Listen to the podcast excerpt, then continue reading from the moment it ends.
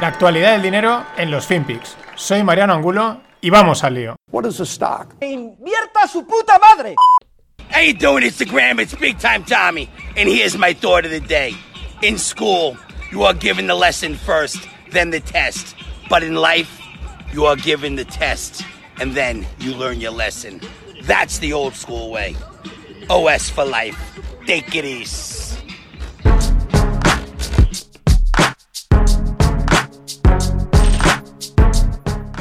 ¿Qué tal, no financieros? Aquí teníamos a Tic Tommy o algo así decía y con esa live lesson, la verdad es que es así.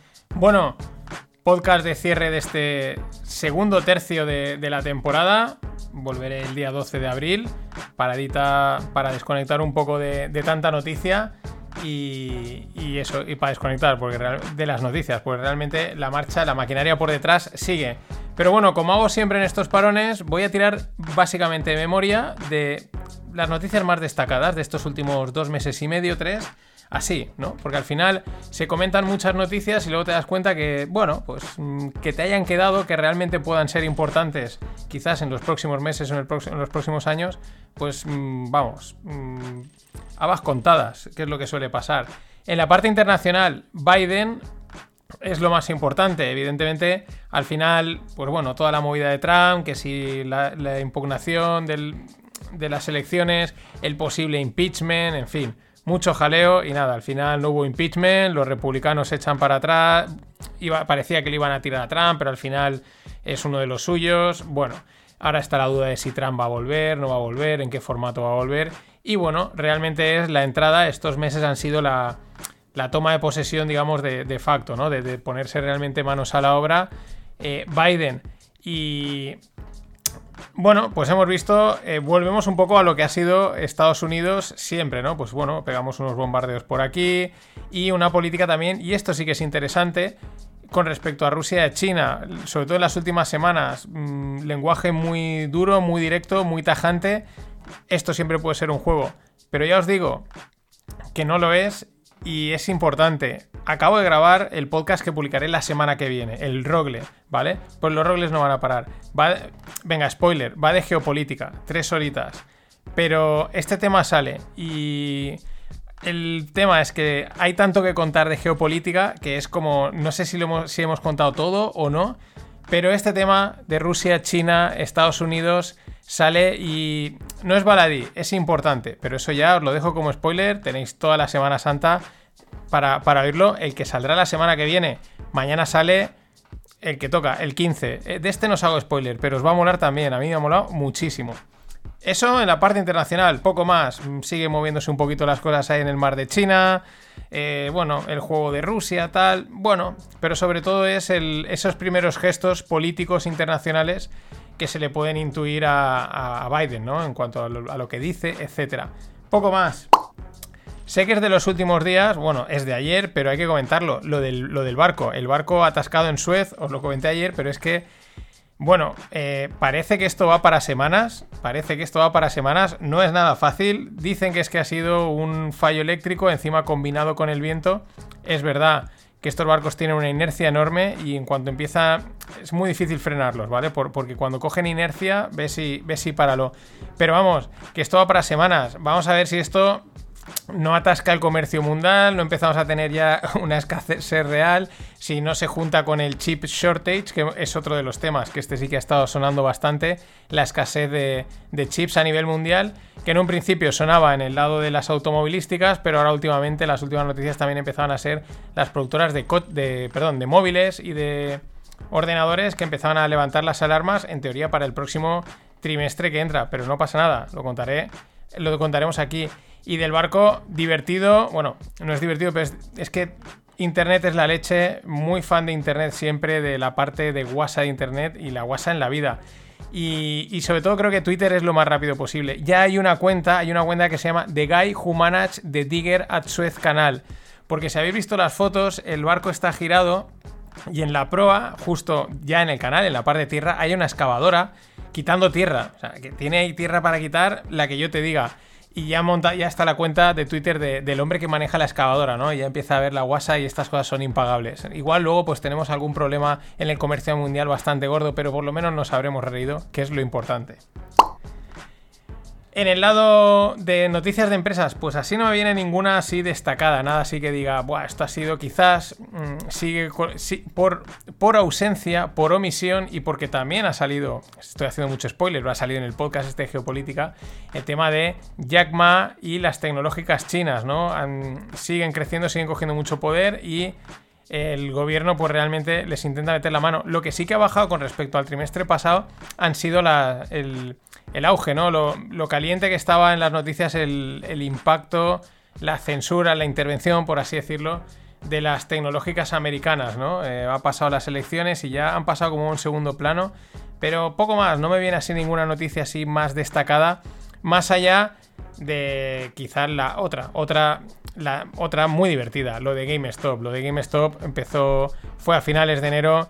Roaring Kitties, This is True, YOLO for Me, eh, Surprise.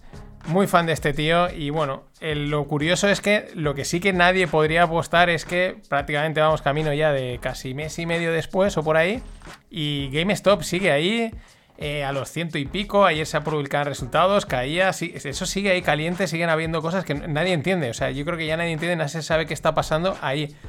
Pero bueno, este sí que ha sido destacado, ha sido un hecho histórico, sobre todo porque es la confirmación, aunque realmente luego hemos comentado que hay, hay grandes manos detrás, hay gente que ha hecho pasta y tal, pero sí que ha sido como ya el, la confirmación de, de las manos pequeñas, ¿no? De, no porque hayan conseguido mover el mercado, sino por el impacto que pueden llegar a tener, ¿no? La difusión, etcétera, ¿no? El Wall Street Bets, esto sí que ha sido bastante destacado. También en el lado de los mercados, el auge, claro, estamos en máximos, mega máximos históricos y las IPOs, las salidas a bolsas, las Initial, initial Public Offerings o las que también han, han, estado, han recobrado moda, porque realmente cuando lees las SPACs llevan desde, vamos, desde hace un montón de años, desde, creo que desde los 80 y pico, hay SPACs, ¿no? Pero ahora se han vuelto a poner de moda y ha sido hipo por aquí, SPAC por allá, hipo por aquí, SPAC por allá y todo. Y hay un momento que no sabías, encima las SPACs les estaban poniendo otro, le ponen unos nombres ya que no entiendes. Y eso sí que ha sido bastante caliente en estos tres meses. Mucha salida a bolsa o previsión o feeling para solicitar la salida a bolsa. Y igual me he dejado algo, si me he dejado algo, pues coméntamelo y pues oye, a mí me, me, quedo de estos tres meses con esta noticia, esta otra. A mí así, igual es porque he estado grabando tres horas de podcast y tengo el cerebro frito, pero eh, no me viene ninguna más.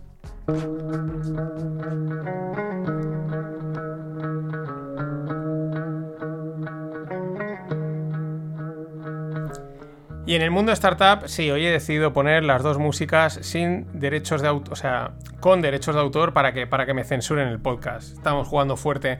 Bueno, en el mundo startup, siguiendo un poco en la línea de, lo que comentaba justo hace nada, en la de las SPACs, pues las, las startups han estado ahí en, ese, en esa línea, ¿no? Han habido bastantes que ya no son startups, se les siguen considerando startups, pero son empresas súper tochas que también pues, han apuntado a empezar a salir a bolsa, pero sobre todo destacaría que ha sido en estos tres meses las mega rondas. Han habido mega rondas.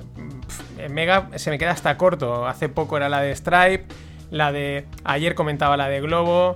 Eh, la de SpaceX y encima sobre todo también el detalle de que eran rondas seguidas de otra enseguida, ¿no? O sea, es como han levantado dinero y dos meses más tarde estaban levantando el doble de dinero, como ejemplo pasaba con, con, perdón, que se me ha ido, con Globo, lo que os contaba ayer, ¿no? Yo creo que me quedo con eso más que con alguna que otro movimiento en concreto de alguna startup. Eh, siempre salen cosas chulas, siempre salen cosas divertidas, pero ese auge de, levantar pasta a tope porque hay liquidez, porque está todo en alegría máxima y lógicamente hay que aprovecharlo. ¿Quién no se plantea levantar una ronda hoy en día? La ronda no financiero, 600 millones. ¿Para qué? Para dominar el mundo. Y en el mundo blockchain Aquí dos, tres noticias importantes. La primera, y colea con lo último, Bitcoin, ¿vale? Evidentemente. Eh, la noticia es que hubo una semana, semana y pico, que fue bastantes noticias, pues que si PayPal, no, PayPal ya venía detrás, Mastercard, no sé quién, no sé cuántos, pero sobre todo el, movimiento fue el de que Tesla compraba 1.500 millones de, de Bitcoin para tenerlos en su tesorería. Eso no impulsaba el Bitcoin a máximo, le daba un impulso, luego corregía y luego volvía a irse a máximos. O sea, sería la otra noticia. Eh, Bitcoin en los 61.000, 60.000 y pico largos. Creo que llegó a los 61.000 de máximo histórico. Luego desde entonces, eso fue hace la semana pasada o hace dos, ha empezado a tener bastante habilidad. Pero ojo, porque lo de Tesla tiene... Estas son las cosas que molan, ¿no? Que luego van saliendo los detallitos, el asterisco, ¿no? En el que empiezas a pues no te lo puedes tomar muy en serio, las cosas como son, ¿no? Te lo intentan vender de una manera, pero al final dices, ¿esto qué chiste es? ¿Por qué? Ayer os contaba que Tesla ya anunció que iba a admitir Bitcoin como pago por, por los Teslas. Ayer lo hacían oficial, que sobre todo en Estados, en Estados Unidos ya se podía pagar los Teslas con Bitcoin. antes de hacer ese anuncio parece ser que compraban otros 700 millones, lo cual movía el precio de Bitcoin arriba, pero luego flojeaba. Esto es una manipulación de mercado de libro, pero como igual eh, Elon le está haciendo cohetes al Estado, pues miran para otro lado, ¿no? Pero tiene más letra pequeña que ha salido hoy. Y es que resulta que esta es la jugada. Vamos a suponer un Bitcoin, un Tesla, ¿vale? Entonces tú llegas y dices, oye, toma, que te doy un Bitcoin y me das un Tesla. ¿Quién va a hacer eso si Bitcoin va a irse a las nubes? Es absurdo, págalo en dólares. Pero es que ahora vas a entender que hay que pagarlo en dólares. Porque tú le das un Bitcoin a Tesla y Tesla te da su coche. Y pon que a los días dices, oye, el coche no me gusta y ellos tienen una política de evolución. Y entonces tú le devuelves el, coche y ellos, ¿qué te devuelven? No, igual te devuelven Bitcoin o igual te, devuelven dólares, según les interese. Tú asumes el riesgo de Bitcoin. Imagínate que en esos 10 días Bitcoin se dispara. ¿Qué hacen? Te devuelven dólares. Imagínate que en esos 10 días Bitcoin se hunde un 30%. ¿Qué hacen? Te devuelven tus Bitcoins. eso es como decir, podéis pagarme en Bitcoins, pero no lo hagáis. Porque evidentemente con la volatilidad que tiene Bitcoin, apaga y vámonos. Es un chiste, tal cual, ¿eh? Además lo pone en la nota, dice, tú, o sea, tú, o sea, tú le pagas a ellos, pero tú estás asumiendo, tú después de haber pagado sigues asumiendo el riesgo de movimiento del precio de Bitcoin. Vale, podríamos eh, pensar que tú compras el Tesla y pues te lo vas a quedar, poca gente va a devolver el Tesla, pero aún así eh, me parece, me parece un, maldito chiste y de muy poca seriedad. Pues como la gran mayoría de las cosas que rodean al mundo cripto. Y es una pena porque hay mucho. Porque mola, mola mucho lo que, las cosas que están haciendo. Por otro lado, esto lo dejo casi más porque va, va, a ser una noticia que comentaremos bastante eh, no sé por qué, eh, por sale el, plural este, comentaremos, si la voy a comentar yo. Pero bueno, yo espero que luego otros en los, en los circulillos también las comentéis. Pero bueno, el Ethereum, Ethereum en teoría en los próximos meses lanzará el EIP 1559, la evolución, el, el Ethereum 2.0 para reducir las fees, la que en teoría le permite escalar, la que le permite Mm, hacer, bueno, convertir, digamos, el Ethereum que tienda un poco más a parecerse a Bitcoin. Bueno, son muchas cosas que iremos comentando, entonces casi no, no, me ha salido a comentarlo en las últimas semanas, pero ya os digo, os lo dejo ya como avanzadilla porque va a ser, o debería de ser, uno de los temas candentes. Y el tema para mí, creo que sin duda, no es que coincide que es el último, pero es que es los NFTs. Creo que han sido los auténticos reyes de estos últimos meses para mí ha sido espectacular el impacto que han tenido, la difusión, lo que se habla y se sigue hablando de ellos, no ha sido algo puntual, ¿no? Es verdad que han salido piezas a 69 millones, a no sé, a 4 millones, no sé qué. Pero mm, impresionante, ya digo, yo o sea, esto, los que pues llevamos viendo Bitcoin y criptos y tal desde hace tiempo, pues esto es una cosa que decías, esto cuando llegue molará, ¿no? Esto va a molar mucho, pero yo no esperaba la difusión que ha tenido y espectacular. Al final, una de las cosas que yo tuiteaba es que tú los NFTs es arte que vas a poder enseñar, vas a poder lucir. Y eso es, un, eso es algo, eso es importante, porque es signaling, ¿no? Es, mira, visita mi museo virtual.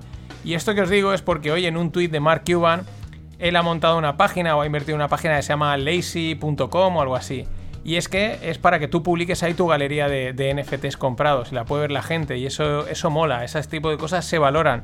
Luego podemos entrar en si el NFT, eh, pues hay burbujas, si esto tiene sentido pagar tanto, ¿no? Pero que hay valor, que tiene uso y que va a tener.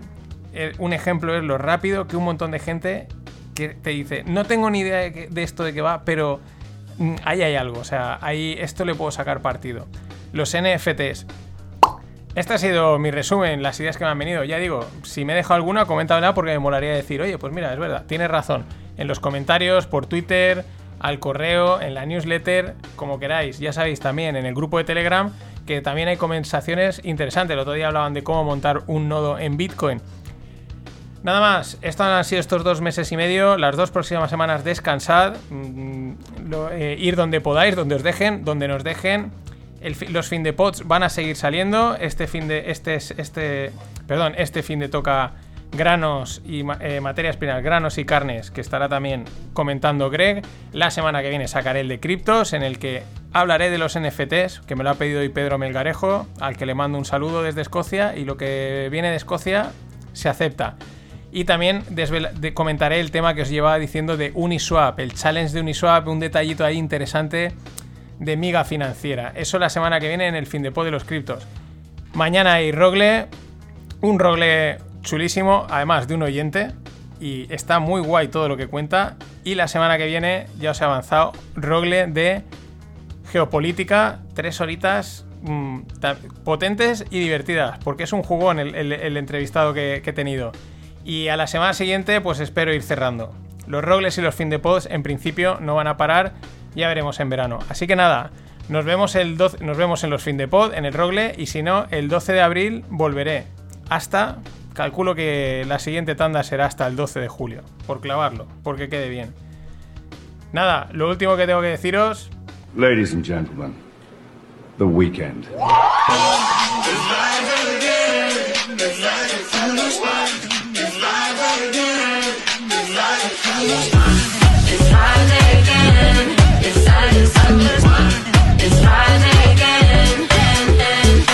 Pasadlo bien. Always look on the bright side of life. Always look on the light side of life.